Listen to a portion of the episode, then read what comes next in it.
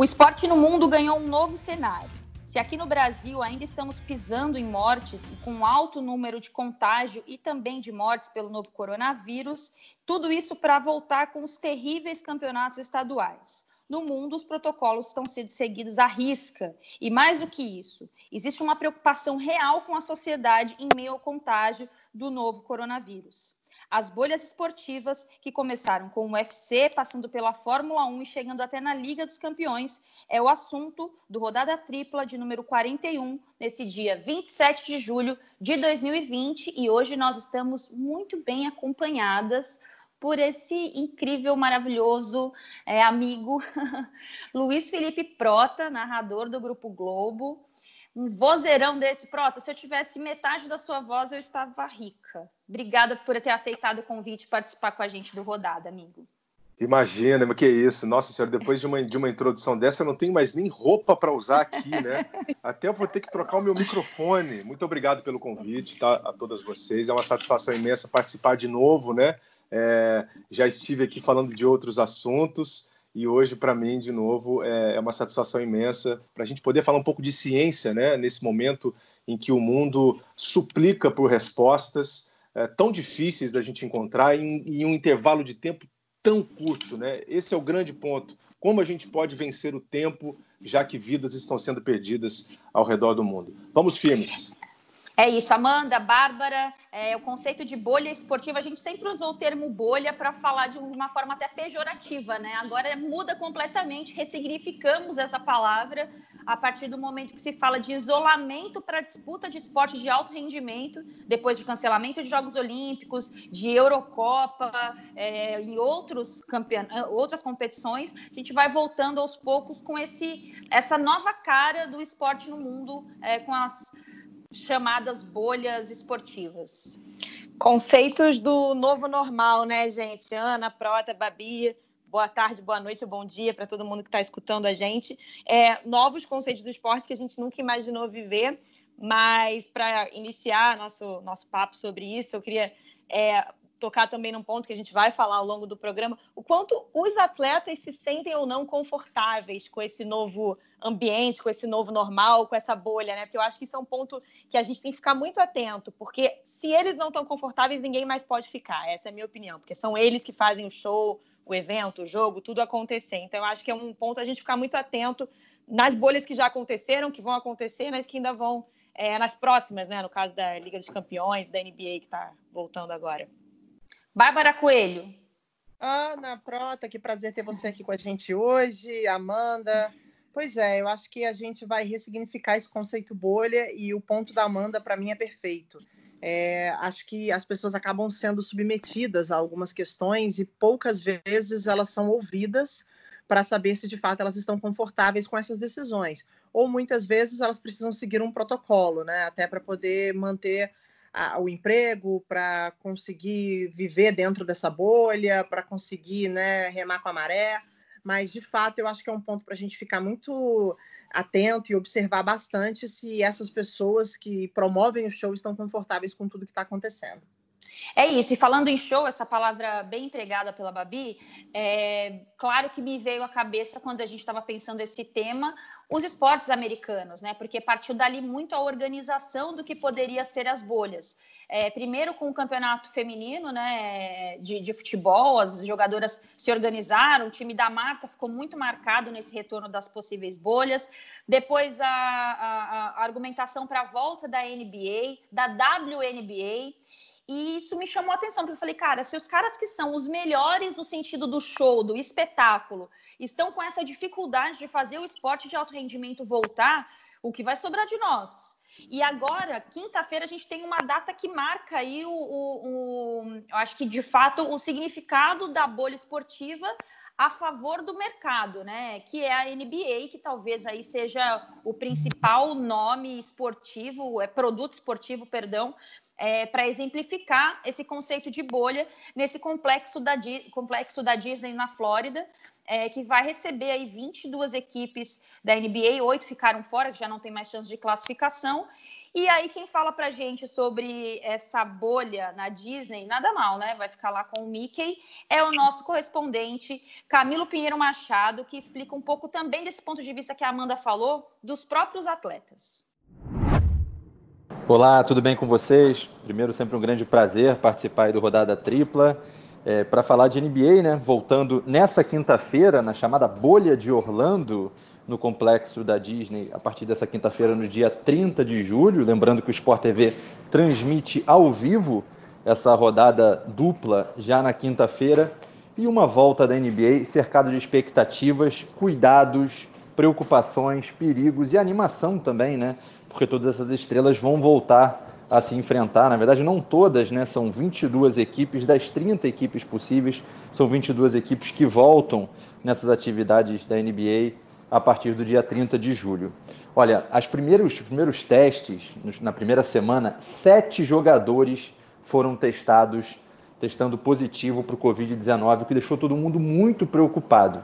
Até porque é bom lembrar que a NBA está voltando na Flórida, estado em que as coisas não estão bem em relação à pandemia. Eu estou falando de Nova York aqui, onde o pior parece já ter passado.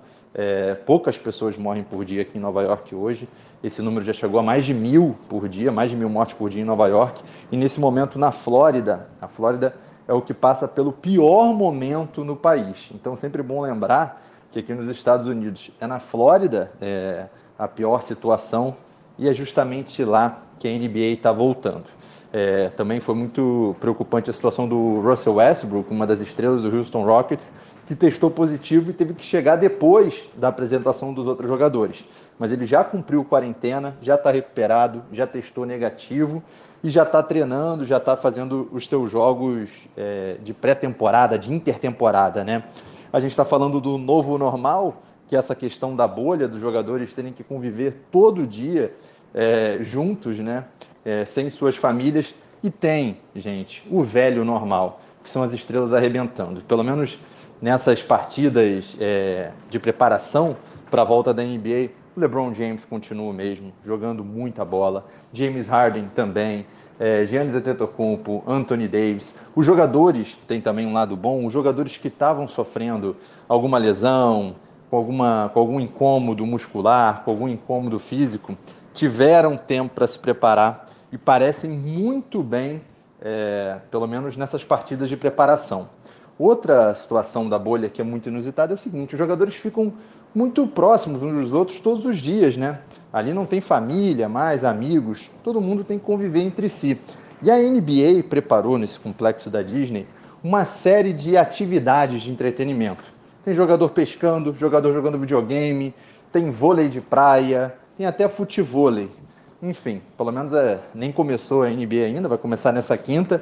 A gente não sabe se em três meses os jogadores vão estar muito entediados. Mas a grande preocupação realmente é com a saúde, a questão sanitária.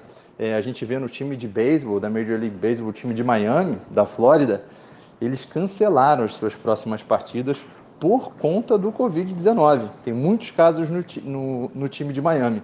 Essa é a dúvida que fica para essa bolha da NBA nos próximos testes, nas é, nas próximas divulgações dos testes, será que vamos ter mais casos de testes positivos? Fica a dúvida e fica a torcida para que fique tudo bem, né? É, tá voltando a NBA, que vai até o dia, no máximo, até o dia 12 de outubro, que é quando está prevista aí o possível jogo 7 da final da NBA. Muito tempo para os jogadores ficarem na bolha. Beijo para vocês. Bom, Tá aí o nosso Camilo Pinheiro Machado falando direto de Nova York. Vamos por partes. Prota, ele falou vários temas interessantes para a gente abrir o papo sobre o conceito de bolha esportiva. É, primeiro, o que me chamou a atenção é o fato de ficarem concentrados durante um período sem os seus familiares. Né? A previsão é que comece no, agora na quinta-feira, dia 30 de julho, e termine no dia 14, essa primeira fase de mata-matas. E a final a previsão é para o dia 13 de outubro e eles estão imaginando ali uma final em três jogos.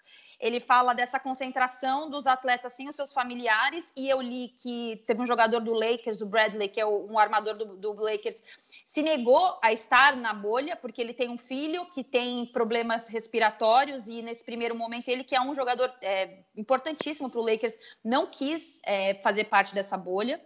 É, outro ponto que ele cita importante, que é o fato da Flórida ser o pico de transmissão, né?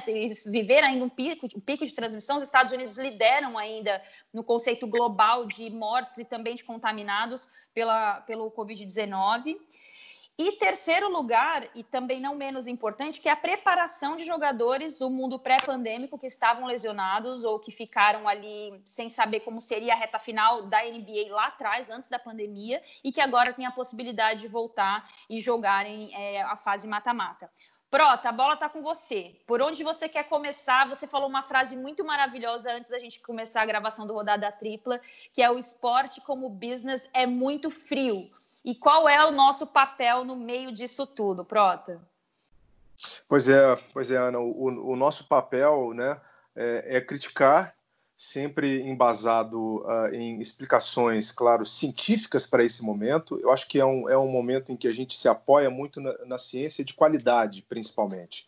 Quando você fala, por exemplo, é, que os atletas eles vão ficar sem os seus familiares. Bem, eu como pai de duas crianças, a pior coisa para mim nesse momento seria ficar longe dos meus filhos, sabendo que eu estou no epicentro mundial de contaminação do novo coronavírus, né? Sabendo quem está cuidando deles, será que está tudo bem? Até porque uh, a NBA ela estabeleceu que para que um jogador ele deixe a bolha, né, você teria que ter alguns poucos problemas. Um deles é a perda de um familiar ou um familiar doente, né? Então assim, você já fica preocupado com a sua cabeça lá fora. Pensando nisso, a NBA autorizou também a entrada de um psicólogo, certo? Alguém que possa tomar conta dessa parte uh, mental dos atletas. Então, tem um psicólogo por equipe, exatamente para controlar um problema que a gente sabe que existe na NBA. Né? É, recentemente, a gente teve vários jogadores, inclusive o Kevin Love, falando que tinha depressão e que era algo que ele tinha que conviver ao longo dos anos. Né? Ele já vinha sofrendo com isso. Como isso será agora dentro da bolha? Será que os jogadores estarão é, afastados desse tipo de problema? Não, pelo contrário, por toda a pressão uh, mental que a gente sofre, é, né? claro, uh, pelo medo que a gente tem de contrair a doença dos nossos familiares, a gente fica mais apreensivo. Será que a gente vai conseguir realmente performar bem no esporte? É um outro ponto que a gente tem que levantar. É, eu não sei como a NBA ela, ela vai planejar, por exemplo, caso tenha uh, um, um, um, imprevisto. O que seria um imprevisto? O imprevisto seria a, a Flórida ser, de fato, engolida pela pandemia, que é o que está acontecendo agora. Como a gente está falando em esporte, a gente está falando de atleta, os atletas eles se machucam, né? É, eles têm lesões, algumas lesões são sérias, a gente viu isso na, última, na última temporada.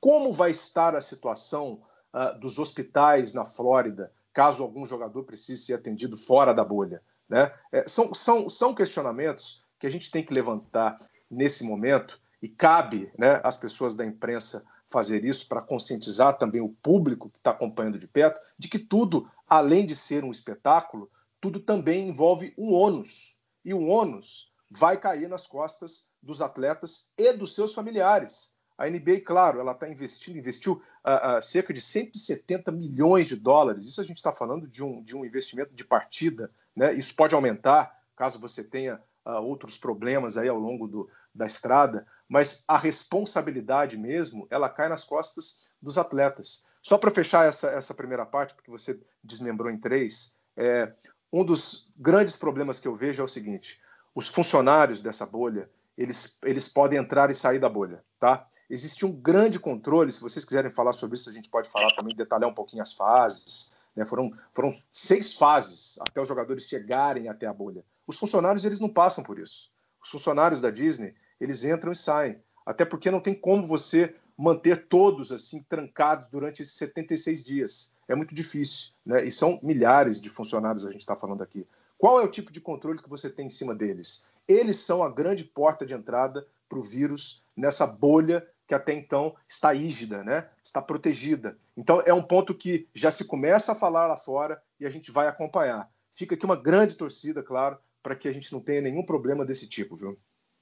Ô, Prota, é, o que tem me chamado a atenção nesses protocolos todos, desde que a gente passou a discutir isso aqui no Brasil, é o quanto o protocolo de fato é, é, é, ele contribui para que não tenha não só o contágio daquelas pessoas, mas que evite que aconteça algo é, pior para essas outras pessoas no Brasil, fora do Brasil, etc o, o, os protocolos não é mais para inglês ver do que de fato para não para que não aconteça. Parece que assim, ó, a gente quer que volte o esporte, então vamos montar um protocolo aqui para mostrar para os outros que a gente tem um protocolo, mas a gente não está nem aí não. A gente quer mesmo que o, que o esporte aconteça aqui e se contaminar, contaminou, porque Vamos concordar, mesmo o esporte tendo uma participação muito importante no PIB de cada país, aí a gente é, pode desmembrar isso Europa, Ásia, Estados Unidos, enfim.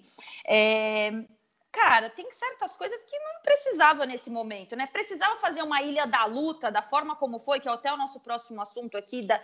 De verdade, eu tenho essa dúvida se o protocolo não é mais para inglês ver do que de fato para contribuir contra o coronavírus. O que, você acha disso, Proto?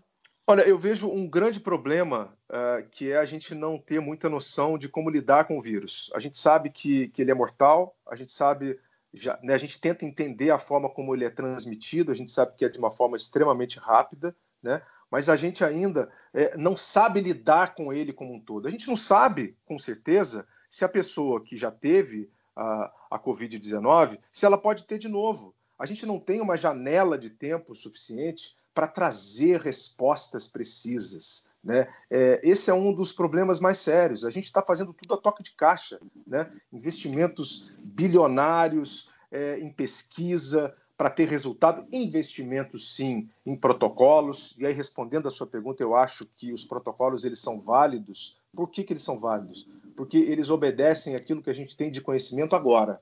Né? Hum, é, a gente está tá muito limitado. Então, assim, que, que a gente tem na mão? A gente tem isso aqui. Então, a gente vai fazer isso. Por isso que eu disse que a NBA ela parte de um gasto de 170 milhões de dólares e esse gasto ele pode aumentar muito. Muito. Por exemplo, você tem alguns atletas lá que estão usando, é, e esses atletas estão fazendo parte de estudos, por exemplo, da Universidade Yale, a, a Universidade de Stanford também está lá dentro, é, é, usando essa bolha como um, um, uma grande amostra né, rede amostral, na verdade, para um experimento gigante. Você não tem isso é, ao longo da história documentado.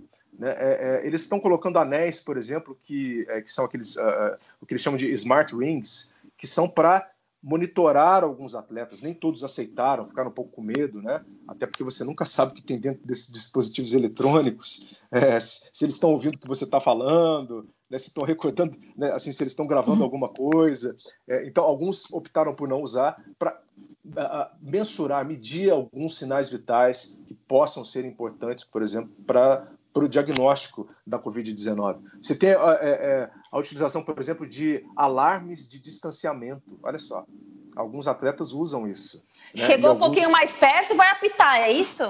É isso, isso aí. Você Pô, isso ia ser incrível ali, né? aqui no Rio de Janeiro, na isso praia. É bom pra colocar no ar. Isso é bom. Nossa, é um VAR, né? Imagina, gente. Ia ser incrível. Tô chocada. Como é o nome, Prota? É o alarme de, de distanciamento. Rompeu Meu a barreira. Meu Deus! Eu quero isso. Bota na Dias Ferreira ali no Leblon, vai, vai ser uma pitaça achando... o dia inteiro eu estou achando incrível isso. Bom, para a gente seguir e também continuar com o nosso cientista do esporte, o Luiz Felipe Prota, é, a gente ouve um pouco agora a Evelyn Rodrigues, nossa correspondente do UFC, né? Ela acompanhou muito do que foi essa a chamada Ilha da, Ilha da Luta, né? Como se desmembrou, como aconteceu. Eu fiquei surpresa porque eu não conhecia muitos detalhes. Ouvindo hoje um pouco do áudio da, da Evelyn, eu entendi é, o conceito de Ilha da Luta em Dubai surgiu para poder receber lutadores de outros países, porque os Estados Unidos não poderiam receber, ou ele não tinha ali o contingente necessário, e o UFC, que é muito a praia do nosso prota aí, o nosso narrador também de, das, das artes marciais mistas. É, a gente escuta um pouquinho da Evelyn agora falando sobre é, esse conceito tão interessante de ilha da luta. Eu confesso que achei uma, um esporte ostentação, você ter uma ilha só para praticar um esporte. Vamos ouvir a Evelyn. Oi meninas do Rodada Tripla, tudo bem com vocês? Muito obrigada pelo convite para estar aqui hoje falando um pouquinho de UFC e dessa bolha de segurança que a organização criou, né? O UFC foi o primeiro evento esportivo aqui nos Estados Unidos a retomar as competições durante a pandemia. Na verdade, iniciou isso pela Flórida, que era um estado que já estava reabrindo na época, né? Eles acabaram fazendo os primeiros eventos lá, depois vieram para Vegas onde eles têm, onde é a sede do UFC, né, e onde eles têm um complexo de estúdios que eles realizam ali as gravações de vários reality shows, como o Contender Series e também o The Ultimate Fighter. É um local que tem um octógono fixo, que tem condições, inclusive, de transmitir simultaneamente dali, né? Tem tecnologia suficiente para transmitir para 20 países, tem uma academia, enfim, tem, é um espaço gigante que eles tinham de estrutura e que eles achavam que poderiam realizar os eventos ali, já com toda a estrutura montada, já que não poderia ter torcida, enfim, tinha uma série de regras. Então, o UFC criou um documento de mais de 30 páginas, entregou esse documento para o governador de Nevada, né, o, o Steve Sisolak, e aí o plano de segurança foi aprovado e esse plano de segurança foi também colocado em prática lá em Abu Dhabi com algumas alterações. Por que, que surgiu Abu Dhabi e a Ilha da Luta nessa história? Porque o UFC começou a realizar os eventos aqui em Vegas e aí eles não têm atletas suficientes morando aqui nos Estados Unidos para poder fazer eventos todas as semanas, né? Para poder ter evento um atrás do outro, assim, são em torno de 12 lutas mais ou menos por card. Aí já faz as contas, né? 24 atletas. E aí 24 atletas toda semana que moram aqui nos Estados Unidos não tem condições. Então, o que, que eles fizeram? Para poder trazer atletas de outros países para cá, o Donald Trump, presidente dos Estados Unidos, estipulou um travel ban para alguns países, como o Brasil, Irlanda, e, é, Inglaterra, alguns países também, outros países da Europa, China. Então, é, o, a entrada de pessoas que não são cidadãs ou que não tenham o green card aqui nos Estados Unidos, vindo desses países, está proibida. Então, muitos atletas, principalmente do Brasil, não estão conseguindo entrar aqui nos Estados Unidos para competir. Por conta disso, o, Dana White, que é o presidente do UFC, resolveu criar, procurar um lugar para poder fazer essas lutas internacionais.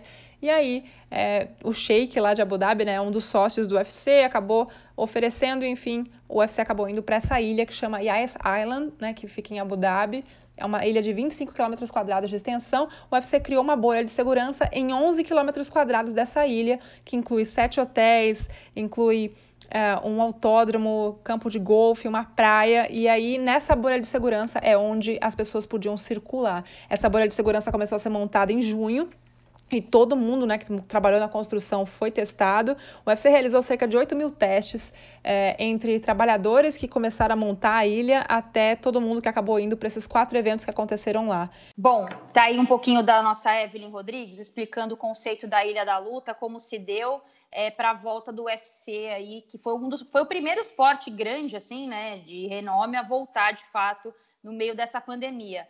Amanda, quando a gente estava falando sobre esse tema, você rapidamente pensou na Evelyn para colaborar com a gente sobre o, o, tema. Além dela ser nossa correspondente em Las Vegas uhum. e ter acompanhado tudo isso, é, particularmente o tema Ilha da Luta no começo, para mim, eu falei, gente, o que, que esse cara está querendo levar as pessoas para lutar numa ilha? Ele é louco? E depois eu fui entender que, na verdade, não. Além dele ser louco, tem todo um conceito de mercado por trás da volta do UFC também, obviamente, né? Ele é louco, concordo com você.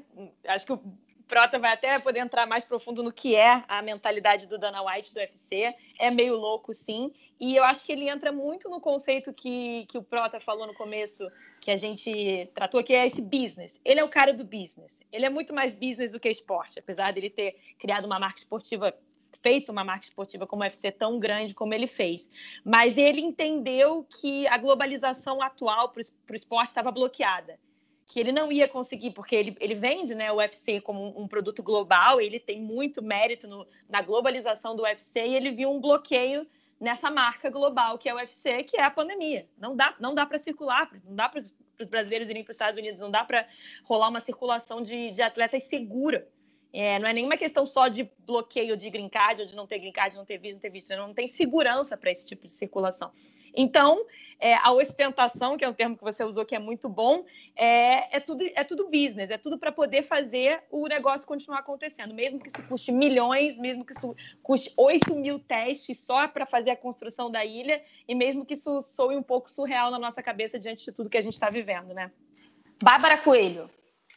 Eu queria aproveitar que o Prota está aqui hoje para perguntar para ele, porque assim, sei que o Prota, além de ser um cara que entende muito desses esportes que a gente está conversando, né, um cara que consome muito, ele acaba tendo algumas relações no meio, porque, obviamente, você vai cobrindo o esporte, alguns atletas são mais acessíveis, e eu tenho muita curiosidade, toda vez que eu tenho muitas dúvidas em relação a um tema, ou até para chegar a uma opinião, né, final, eu, eu gosto muito da opinião de quem está ali, de quem é participa do evento, de quem se expõe, que no, nesse caso é o atleta.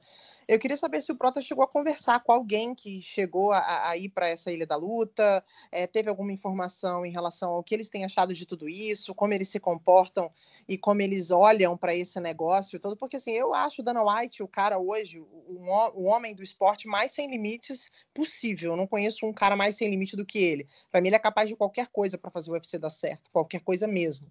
Presidente então, da é... Talvez? Talvez, mas ele não tem a grana da Dana White. Tô brincando, amiga. Não, os presidentes de federações do Brasil... Rubinho e Dana White na mesma frase. Tudo bem. Eu queria... Ah, isso aí, poxa, vai no meio. Vou, vou, montar um negócio aqui. Vou montar um negócio aqui, vou mandar para vocês depois.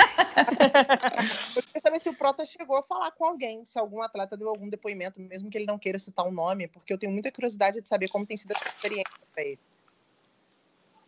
Olha, Bárbara, é, eu conversei sim com, com, com, alguns atletas, alguns até falaram é, de forma bem, uh, bem clara uh, o jeito como o, o, UFC vem tratando todos eles. Até agora, a gente não ouviu, e eu não ouvi também é, em off, e aqui eu vou te dizer, nenhuma reclamação assim negativa, entendeu? Nenhuma crítica negativa. Até porque esses atletas que estão indo para lá, eles, um, um, eles compraram a ideia do, do louco do Dana White. Gostei dessa forma como Amanda uh, se dirigiu a ele, ele é mesmo. Ele é um louco, ele é um louco por esse esporte, né? Ele é um cara que começou no boxe, depois fez essa transição para o MMA, é, e ele colocou o MMA nesse, nesse patamar que se encontra hoje, principalmente o, o UFC. É, então, assim, muita gente elogiando a forma como o UFC vem conduzindo uh, essa, essa bolha. Por quê? Porque lá dentro você tem que ser bem tratado de várias maneiras, né? E esses atletas, eles quando eles entram, é, eu até posso entrar em, em, em, um pouco de detalhe sobre isso, porque quando os caras saem daqui do Brasil, como é que acontece? Eles ficam 48 horas num hotel aqui, certo? Trancados, uh, esperando o resultado de um teste para saber se eles podem embarcar no voo que vai para Abu Dhabi ou não, né? A partir uhum. daí, esses caras e, e, e, essas atletas, né, já estão sendo tratados no hotel pelo staff do UFC daqui do Brasil. E, e, um tratamento muito bom. Eles têm tudo o que eles precisam. Eles têm alimentação, né? Eles têm um apoio nutricional adequado.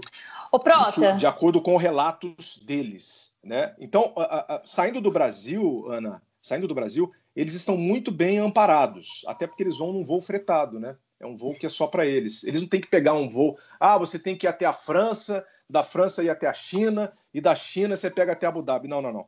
Tá tudo nas mãos do, do UFC. Depois eu continuo, pode falar, Ana. Não, só para você vai até para você seguir aí no seu raciocínio. O Jacaré ele atestou, ele, ele testou positivo em qual dessas etapas? Foi na Flórida, Bem, né? Isso, exatamente. O, o Jacaré ele, ele, ele fazia parte do, do, do, de um dos primeiros cards durante essa pandemia, em maio. Nós tivemos Acho que foi até o primeiro, cards. Prota. Acho que foi até o primeiro. É, foi, foi o do dia 9, né? É. O do dia 9 de maio. Ele ficou de fora.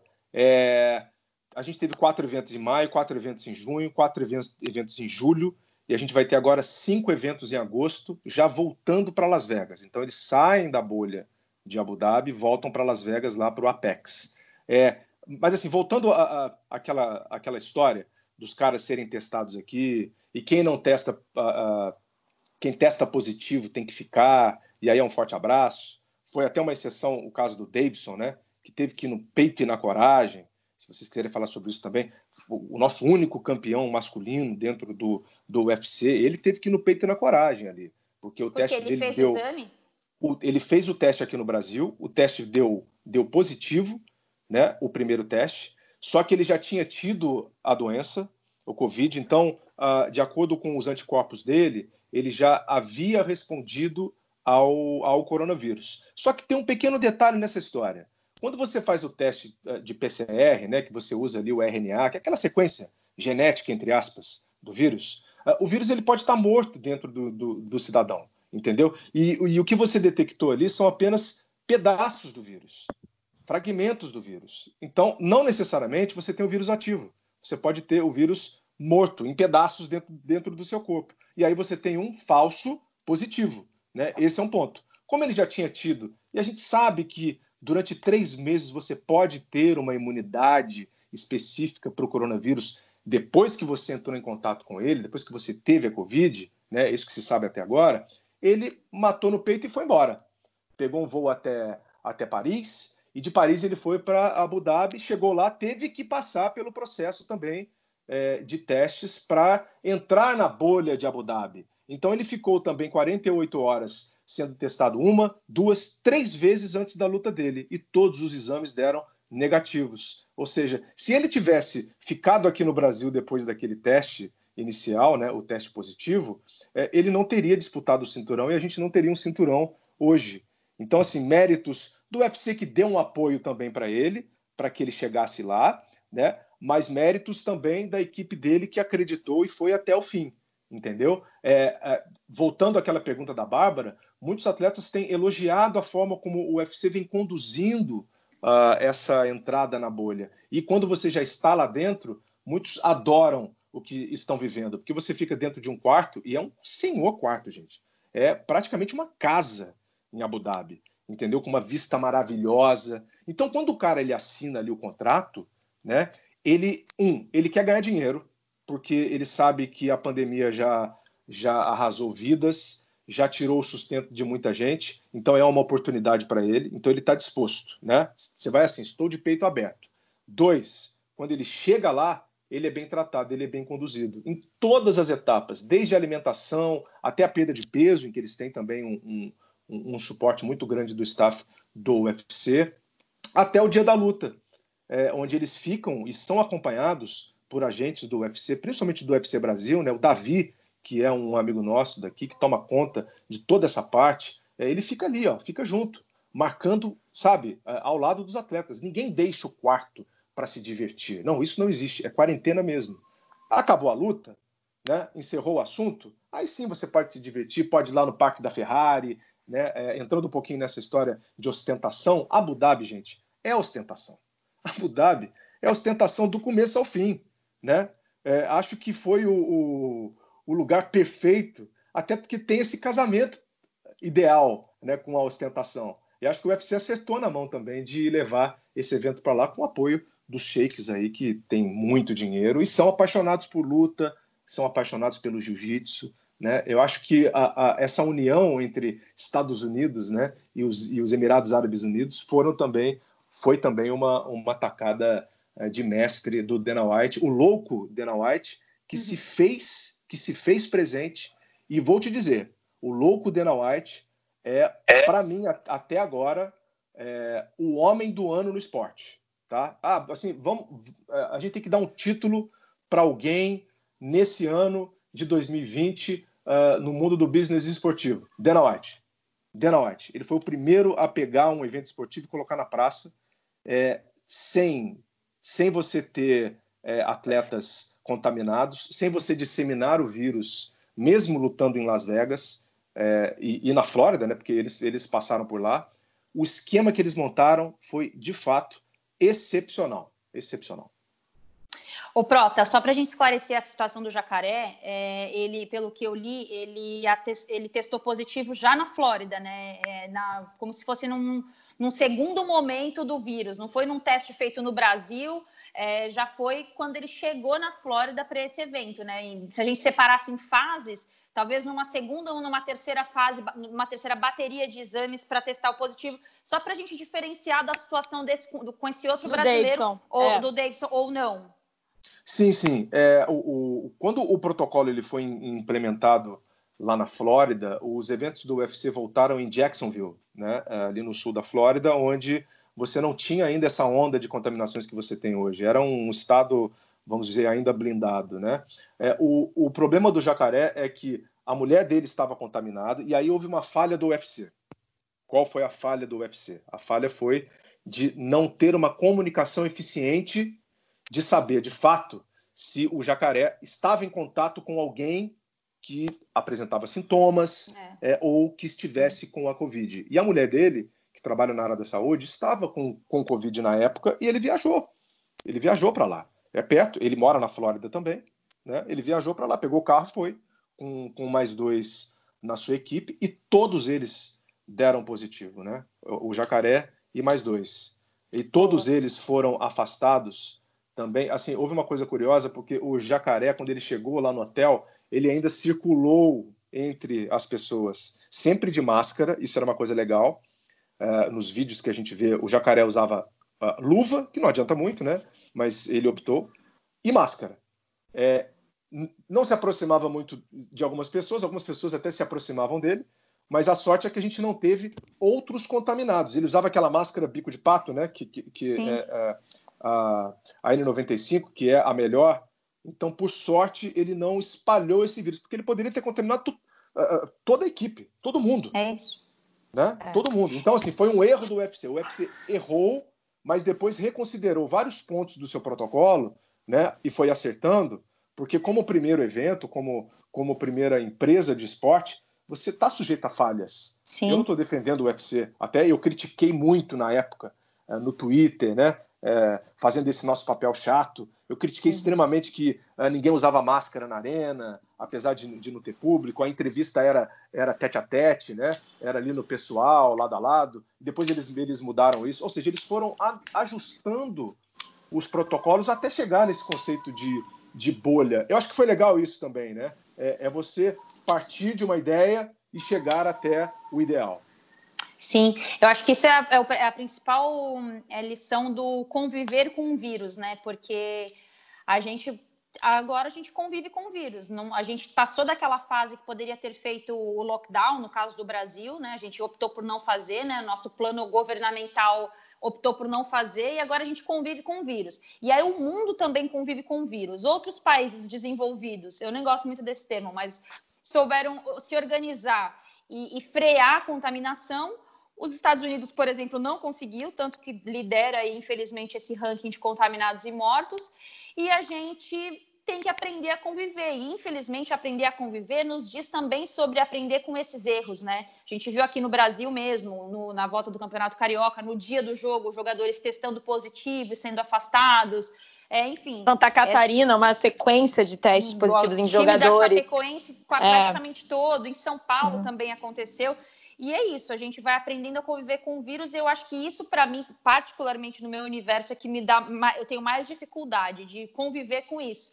Porque por mais que você se cuide, é, qualquer descuido mínimo que você tenha, você pode se contaminar, ou você pode estar contaminado e não sabe, contamina alguém. Enfim. Ana, Ana pode falar. Posso só complementar uma, uma história aqui, até em relação a essa pergunta que a Bárbara fez mesmo, né? É, a gente tem que lembrar aqui para os assinantes. Uh, do rodada tripla que o, o MMA ele é um esporte individual, né? Então o que, que isso significa? Significa que você tem ali uh, dois caras da equipe que vão com você, né, para o corner e você é você e mais dois. Do outro lado também. Então a, a chance de você disseminar uma contaminação, ela é muito pequena. Que cada Sim. um fica no seu quarto, é, é assim, verdade. é do quarto... Bem observado, é do, Proto. É. é do quarto pro vestiário, do vestiário pro octógono, gente. É. Não tem, sabe, não tem essa interação que o futebol tem, que o basquete tem. Então, quando você entra é, na esfera do esporte coletivo, aí eu acho que o buraco é um pouquinho mais embaixo. Eu acho que é uma vantagem do UFC de poder fazer uma bolha é o fato do esporte ser individual. Verdade. Acho que talvez o tênis também vai, vai ter que se reavaliar Verdade. o retorno dos grandes lãs, né? Porque teve um, um, ensaio ali, né, que acabou dando errado, muita gente contaminada naquele evento do Djokovic, mas eu acho que também, eu acho que parte como um bom uma boa lição de caso que aconteceu no UFC quando a gente quando retornar, na verdade, aí, os grandes torneios de tênis. Para a gente avançar, Bárbara Coelho, o, o Prof estava falando que o Dana White tem que ganhar como personalidade do esporte, a gente vai discordar dele, porque para a gente tem que ser o Hamilton, né? Vamos deixar é, isso bem claro aqui, né? É dirigente, ele quis dizer Vamos dirigente. Vamos deixar isso bem claro aqui. Obrigado, Amanda. Não, tenho um realmente, se for falar personalidade sem cargo, eu tô com elas, mas dirigente, eu entendi o lado do próprio. Top 3 rápido, tá? É muito rápido. É muito. E, e na realidade é, é, é, é, tem uma meritocracia interessante aí. Primeiro lugar, personalidade do ano no esporte, Lewis Hamilton. Segundo lugar, Lewis Hamilton. Terceiro lugar, Lewis Hamilton. Eu gostei que você deu bastante opções para a gente votar diferente. Isso chama-se democracia. É, é isso. Bom, bom, para a gente falar de Fórmula 1 e, e, assim, e a Fórmula 1 se tornou um assunto muito corriqueiro aqui no Rodada. É, eu acho que a gente se reaproximou desse esporte, a gente como brasileiro. Eu falo isso por mim, falo isso muito das resenhas que eu tenho com a Bárbara, pelos programas que nós fizemos aqui. É, a gente ainda mais para frente vai voltar a falar de novo de Fórmula 1, do conceito esportivo da Fórmula 1. Eu acho que a gente diz é, que isso diz muito sobre o Hamilton. Eu acho que ele é, fez com que nós nos aproximássemos da, da categoria, nós brasileiros. Ele tem um carisma, ele tem uma coisa diferente ali que nos aproxima de novo da Fórmula 1. E nos domingos, agora pós-pandemia, pós-pandemia não, durante a pandemia, é, como não tinha grandes eventos esportivos, a Fórmula 1 ganhou um espaço na nossa, na, no nosso dia a dia que, ele não, que ela não tava, que não estava acontecendo mais. Eu não estou falando das pessoas que gostam de Fórmula 1, essas já consomem naturalmente. Estou falando das pessoas que consomem pouco, como é o próprio meu caso, de pessoas que eu converso por aí. Então, eu estou realmente feliz com a temporada 2020 da Fórmula 1, a forma como eles se organizaram. Aconteceu o atraso, claro, por conta da pandemia, né? A pandemia atrasou o retorno e forçou a diretoria, os organizadores da Fórmula 1 a não só mudar o calendário, mas foi obrigada a ir atrás de novas pistas ou de velhas novas pistas. Por exemplo, teremos Fórmula 1 em Portugal, teremos a volta da, de, de corrida em Imola. É, e a gente viu ali também, num primeiro momento, a Fórmula 1 é, nesse conceito diferente de bolha, né? Porque ela vai sair, né? São 13 corridas ali majoritariamente na Europa, mas o pontapé inicial, acho que junto com o UFC, foi também a Fórmula 1, que é um grande circo, eu acho esse nome maravilhoso, o circo da Fórmula 1, que diminuiu muito. Eu vi as entradas da Mariana Becker, o que ela estava explicando, o Kiko Menezes com aquela série de matérias, de matérias incríveis no Jornal Nacional. Voltou de um jeito diferente, com uma outra relação. Eu vejo a Fórmula 1 hoje muito mais próxima do que eu via outras temporadas. E quem fala com a gente rapidamente sobre Fórmula 1 é o nosso querido Pedro Moreno, é, participa do comentarista, participa do Redação Sport TV, trabalha na coordenação de eventos da casa e também faz parte do, do novo podcast do Globo Esporte, que é o Ubuntu. Ele fala sobre Fórmula 1, ele que é um dos especialistas da casa no assunto. Fala galera ligada no Rodada Tripla, prazer estar aqui participando com vocês. Bem, a bolha sanitária da Fórmula 1 ela tem sido citada como um exemplo a ser seguido. Né? Em primeiro lugar, a gente precisa dizer que a Fórmula 1 optou por realizar as corridas em locais onde já havia o controle da doença. É, tanto é que a temporada começou com, com apenas oito provas confirmadas e o calendário está sendo montado aí quase que de semana a semana. A gente teve, aliás, na última semana o cancelamento de todas as corridas do calendário que seriam realizadas aqui nas Américas. E aí ficaram de fora GP do Brasil, México, Estados Unidos e Canadá. É, a medida foi tomada exatamente pela ausência de indícios do controle da pandemia. É, um outro ponto a ser levantado é quanto à rigidez, e aí, na minha opinião, esse é o principal ponto, a rigidez com que as questões sanitárias foram tratadas na, nessa bolha da Fórmula 1. Uma série de medidas foram tomadas, é, ausência de público, uma diminuição significativa no número de pessoas no circuito, e além disso, todos os membros da bolha, seja piloto, dirigente, mecânico, jornalista, enfim, todo mundo tem que ser testado a cada cinco dias. A gente teve aí as duas primeiras corridas da temporada que foram disputadas no, no mesmo lugar, em Spielberg, na Áustria, e a Federação Internacional de Automobilismo orientou os pilotos para que permanecessem na bolha nesse período entre as duas corridas. E aí a gente teve o Valtteri Bottas da Mercedes e o Charles Leclerc da Ferrari, que furaram essa bolha e voltaram para suas casas. Os dois moram em Mônaco e acabaram sendo advertidos. O Sebastian Vettel, também tetracampeão mundial, ele foi flagrado sem máscara, conversando com dirigentes da RBR no paddock, e também foi advertido. É, porque além da questão de não estar com a máscara, existe a orientação das bolhas dentro da própria bolha, que seria as pessoas da, da mesma equipe, elas são orientadas a, a entrar em contato apenas com os companheiros da mesma equipe. Enfim, pela experiência da Fórmula 1, acho que dá para a gente chegar a uma conclusão aí que o sucesso das medidas tomadas ela vai de encontro ao nível da seriedade e atenção com que você lida com o problema. Enfim, é isso, galera. Um abraço. Muito obrigada, Pedro. Maravilhoso, incrível. Gente, Fórmula 1 também, eu acho que nos deu alguns exemplos aí, muito na carona do que o Prota estava falando, é, de tentativa e erro, tentativa e erro, né? Eles se mostram muito presentes em acompanhar o lado individual do atleta, né? O Prota falava do, do, da questão individual do UFC, a gente lembrou do tênis. Fórmula 1 também caminha muito nisso, mas tem equipe. E aí, a partir do momento que o cara tá ali conversando sem a máscara, é, o cara volta para casa dele e não fica concentrado entre uma corrida e outra, como deveria ter acontecido, por mais que o cara mora em Mônaco. É, tem um certo controle rigoroso do, da Fórmula 1 que eu acho que fica como principal legado dessas primeiras corridas, não? É por aí sim, e acho importante a gente também citar a seriedade que a Fórmula 1 tratou essa volta às suas atividades e na escolha, como, como o Pedro falou muito bem, do seu circuito, né, por onde ela vai passar, por lugares onde a pandemia, de certa forma, tem um certo controle, né, e a, o cancelamento do nosso GP, né, que eu acho que é, é muito emblemático, que, enfim, com bastante antecedência, que eu acho que é, que é algo que a gente tem que olhar atentamente, com uma antecedência dessa, você dizer que não tem condição do Brasil receber, é porque a gente está realmente numa situação muito delicada por aqui. É, eu acho que esse é o ponto, Ana. Exatamente esse que a Amanda falou. Eu ia entrar falando sobre o cancelamento do GP do Brasil. É muito simbólico para o momento que o Brasil está vivendo e como o mundo e o esporte enxergam o Brasil dentro desse processo de pandemia. E assim, a gente está falando sobre uma modalidade que tem várias questões, entre elas a, a, gente falou do Hamilton por tudo que ele representa nas pistas, né? Um cara hoje incontestável, e também por, por, toda a voz que ele tem diante de lutas e coisas que a gente acredita e que a gente também e que a gente também briga, que é contra o racismo e ele fala muito de inclusão. Ele fala também de conscientização sobre várias questões, inclusive uma delas a questão ambiental. E quando passa por todo esse processo de pandemia e a gente consegue dentro disso, né, dentro de uma volta de uma de um circo que envolve tanta gente, não esquecer que precisa existir regra, que precisa existir punição para se essas regras não forem cumpridas, eu acho que existe aí uma ideia e um pensamento de responsabilidade com o esporte, de mostrar uma imagem para o mundo de como ele quer ser visto diante de um retorno nessa pandemia. Eu acho que é uma preocupação que o UFC tem, que, por exemplo, eu gosto, a, a, a UFC não, perdão, a Fórmula 1.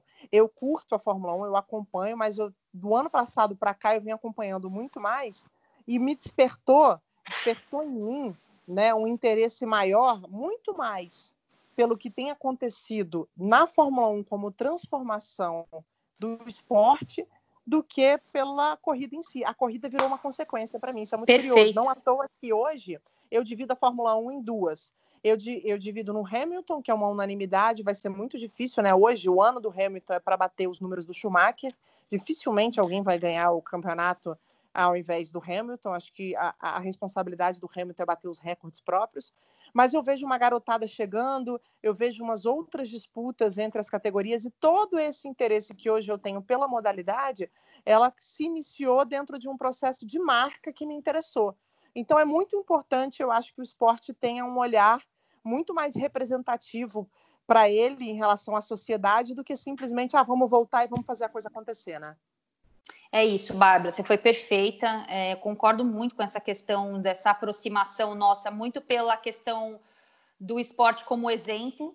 É, e, e, e, falo tranquilamente sobre essa minha reaproximação com a Fórmula 1. Assim, muito mais do que a corrida, é exatamente isso, de observar um esporte de altíssimo rendimento como é a Fórmula 1, é, nos dá essa possibilidade de falar: olha, você não precisa ser um, vou usar uma palavra forte e feia, você não precisa ser um escroto para tocar o, futebol, o esporte. Você pode fazer o esporte de uma forma muito legal, como tem sido com a Fórmula 1, muito pelos seus novos agentes e também porque eles entenderam que, como mercado, como produto, eles têm que se posicionar, né? Não, não adianta você é, viver numa, naquela bolha negativa que a gente falou no começo do rodada, de ah, eu sou aqui a Fórmula 1, eu não preciso fazer nada porque eu me basto. Não, tem um reposicionamento muito interessante dentro da Fórmula 1. Queria ouvir o Prota sobre isso, Prota. Claro que a gente fala muito do conceito da bolha, do início da, das corridas, mas tem aí. É, o GP Brasil cancelado, México, Estados Unidos, Canadá, que assim, o lado, nosso lado inteiro aqui comprometido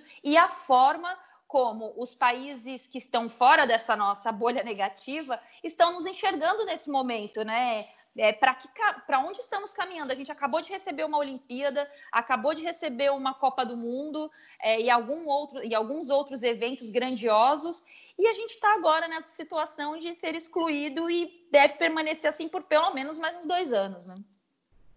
É, isso tudo vem em cima da, das nossas lideranças políticas, infelizmente. Né? É, a gente não tem como fugir disso quando a gente olha também para o contexto mundial uh, ah, para falar de esporte. É, até a, a a Fórmula 1 ela é, é para gente o, o, topo o topo da cadeia esportiva quando o assunto é ciência e tecnologia. Né?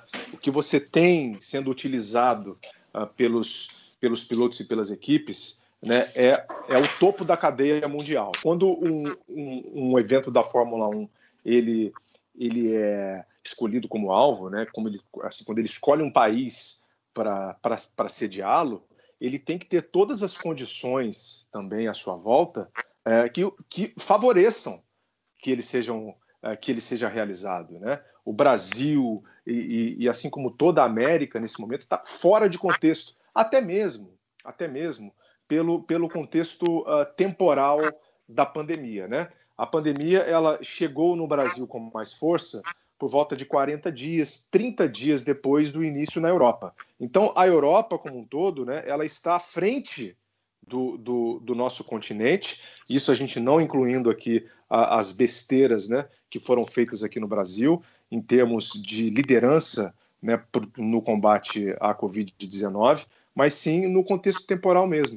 Então, é, é, eu acho que era um pouco inevitável para a gente ficar de fora dessa, né, até o final do ano. Até porque os números também não estão melhorando nem um pouco. Mas como topo de cadeia tecnológica e científica né, no mundo do motor, eu acho que a Fórmula 1 ela tem que dar um exemplo também para o mundo todo em relação a isso, seguindo todos os protocolos deles, né, forçando os seus, os seus pilotos também a seguirem isso, uh, para deixar essa grande marca porque isso já está nos livros de história, né? Isso tudo que a gente está vivendo agora aqui, independente do esporte, já está nos livros de história. E isso vai ser registrado também, será registrado a forma como cada um de nós, como personalidade, né, esses atletas todos, estão encarando essa realidade. O Rudy Gobert, lá no comecinho da, da, da NBA, lembra? Ele foi o primeiro, né, o, o caso zero, como eles chamam.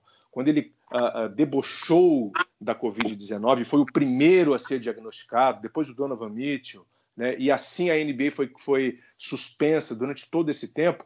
Ele foi um cara que sofreu com isso, pediu desculpas, mas aquela reação, aquele comportamento dele lá atrás já está registrado, infelizmente. É um peso que ele vai ter que carregar, né, pedindo desculpas ou não. Bom, para a gente acelerar e agora entregar o nosso rodada tripla, não podemos deixar de falar da Liga dos Campeões, que foi interrompida lá em março, né, com ainda com a metade das oitavas de final que já tem acontecido, né, os primeiros jogos serão todos. Agora tem os jogos da volta. É, ficou determinado através da UEFA, junto com um, grande, um estudo grande, bem cauteloso da UEFA, para o retorno da, da principal liga de clubes do mundo. Vai acontecer em Lisboa, do dia 12 de agosto até o dia 23, jogo único mata-mata, e a grande final acontece no Estádio da Luz. Vale a gente lembrar que a UEFA, a Liga dos Campeões volta no dia 7 e 8 com o restante dos jogos das oitavas de final. Eles definiram aí na última semana que os times ainda mandarão seus campos é, normalmente, né? Por exemplo, o Real Madrid vai até Manchester para enfrentar o Manchester City, o Barcelona vai receber o Napoli e vai ser desclassificado, viu, Bárbara Coelho? Isso! um ataque gratuito. mas a verdade é que Lisboa ficou, é, teve uma, uma grande, um grande controle, né? Teve uma estatística muito melhor na Europa em relação a outros países nos casos de contaminação e mortes, teve um grande controle, fechou fronteiras drasticamente, reduziu voos, fez lockdown logo que iniciou a pandemia na Europa. É, e a gente escuta o Leonardo Monteiro da Globo News, né, Amanda? Que fala Isso, nosso correspondente que fala com a gente direto de Lisboa para explicar um pouquinho é, como vai ser, como será essa, essa bolha com o futebol. Prota falou bem, são vários jogadores, um staff enorme, e eles estarão todos em Portugal a partir do dia 12 de agosto para a reta final da Liga dos Campeões. Vamos ouvir o Leonardo Monteiro. Fala pessoal que acompanha o Rodada Tripla. Portugal mandou bem no combate à pandemia do coronavírus e ganhou de brinde dois presentes para esse segundo semestre: a final da Champions, já em agosto, e um grande prêmio da Fórmula 1 que não acontecia por aqui há 24 anos e vai rolar em outubro. Mas sobre o GP a gente fala em outra oportunidade. A contagem regressiva de agora é mesmo para receber os oito times que vão buscar o título máximo aqui da Europa na disputa da Liga dos Campeões da UEFA. Daqui a pouco mais de duas semanas, Lisboa vai se tornar a capital do futebol europeu. Mas dessa vez, né, gente, a competição precisou passar por uma adaptação por causa do novo coronavírus e já nas quartas de final, os jogos serão únicos, já a partir do dia 12 de agosto. Nos dias 18 e 19 acontecem as semifinais e a decisão rola no dia 23, daqui a menos de um mês, no Estádio da Luz, que é o estádio do Benfica do Mister Jorge Jesus. Todas as partidas serão sem público, já definiu a UEFA no início desse mês, e haverá um esquema todo especial de segurança para as equipes estrangeiras a partir do momento em que chegarem e pisarem aqui no solo da capital portuguesa. Foi estabelecido um rigorosíssimo protocolo sanitário imposto tanto pela UEFA quanto pelo governo aqui de Portugal. E assim que eles chegarem aos hotéis para concentração, os jogadores e a comissão técnica devem ficar confinados. Só terão permissão mesmo de fazerem deslocamentos do hotel para o local de treinamento e depois retornarem. Cada time vai usar um hotel diferente. Se isso não for possível, haverá zonas exclusivas para cada equipe e todas essas áreas não terão acesso para outros hóspedes. Agora, se na acomodação a gente ainda não sabe se cada equipe vai conseguir exclusividade no hotel, na hora dos treinos a gente já tem essa certeza. Isso porque a Federação Portuguesa de Futebol já selecionou oito campos, alguns em Lisboa, outros aqui nas redondezas, para que cada equipe possa treinar com segurança, longe da Covid-19. De resto, Lisboa está se preparando e aguardando as equipes classificadas para as oitavas. O povo está empolgado, as autoridades também. A expectativa é que, mesmo sem público, a Champions atraia turistas e movimente a cidade depois do susto da pandemia.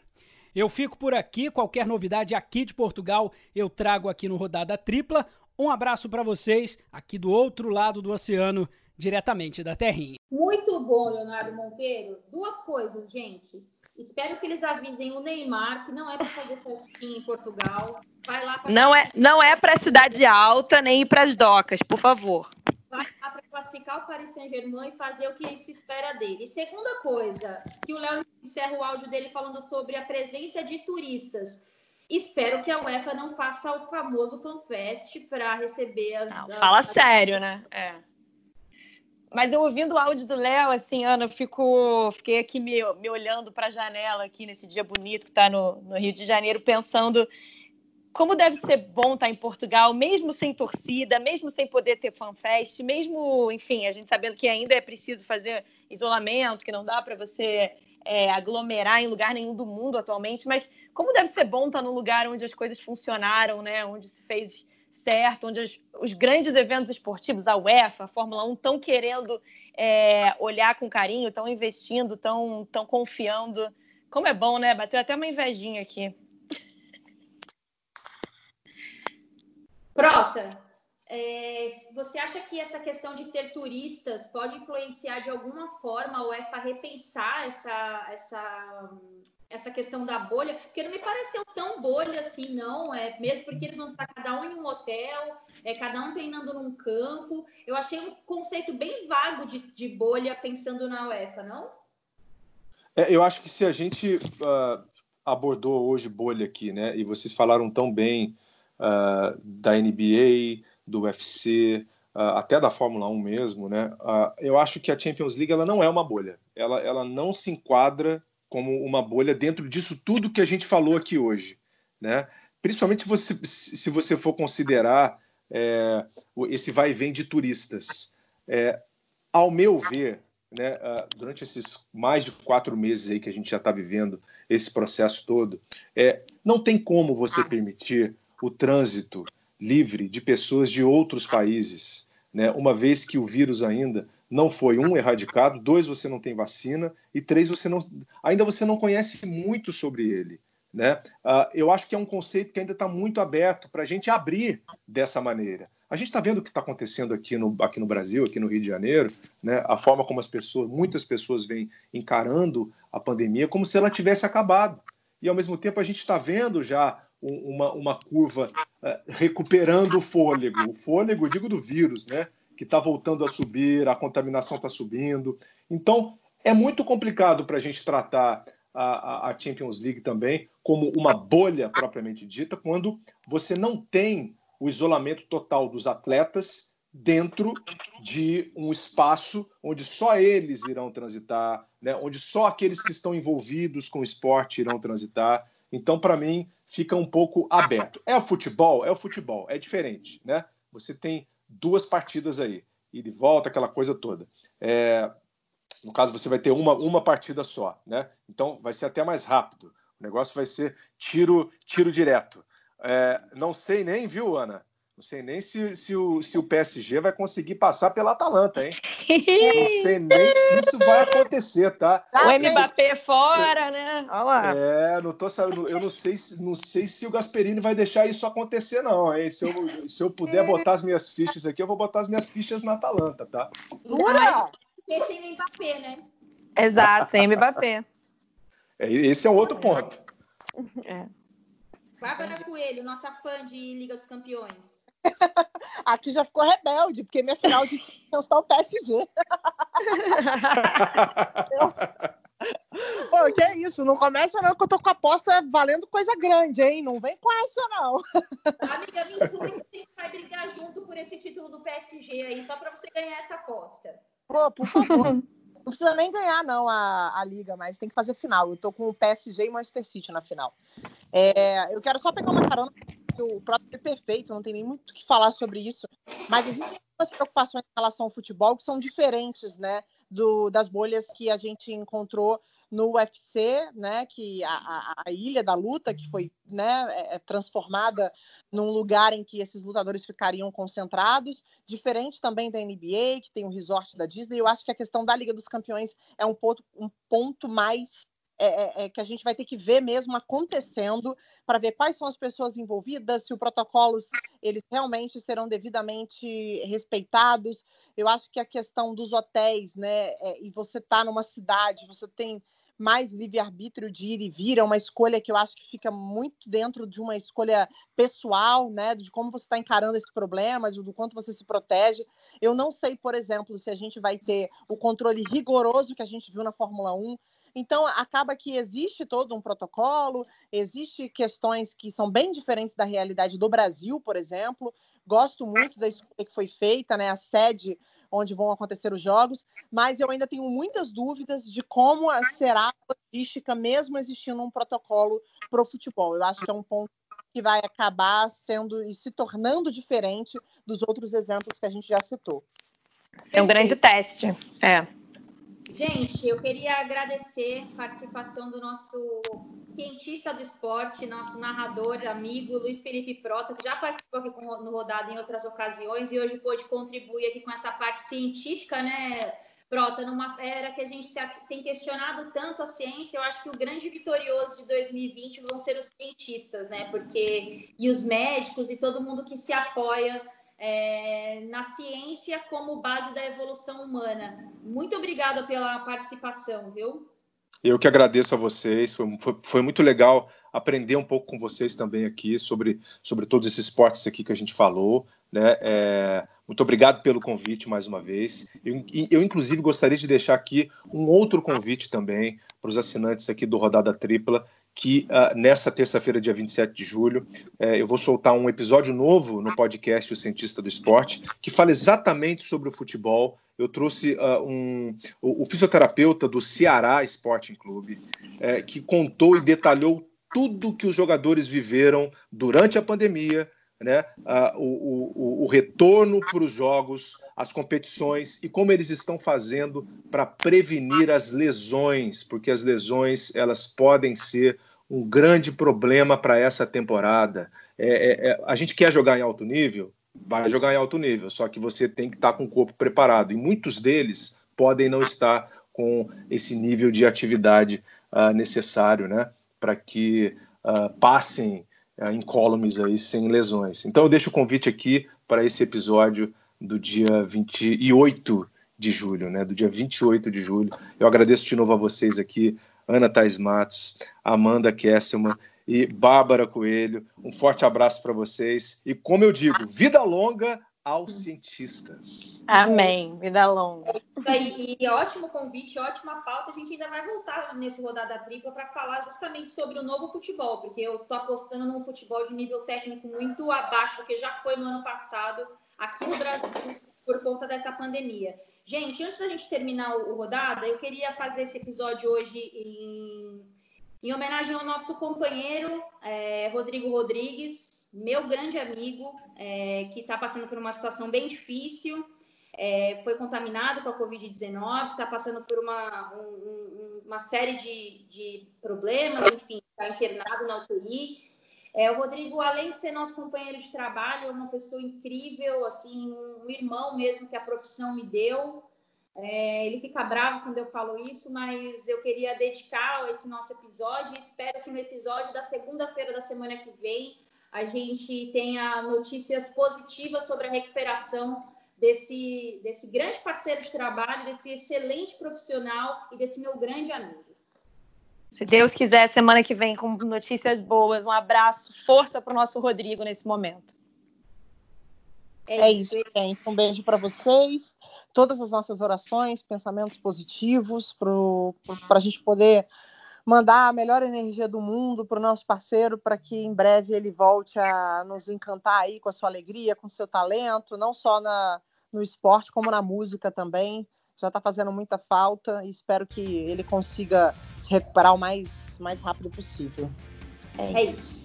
O Dada Tripla tem a produção minha e da Amanda Kestelman e tem a edição de Bruno Mesquita e Maurício Mota, a coordenação é de Rafael Barros e a gerência é de André Amaral.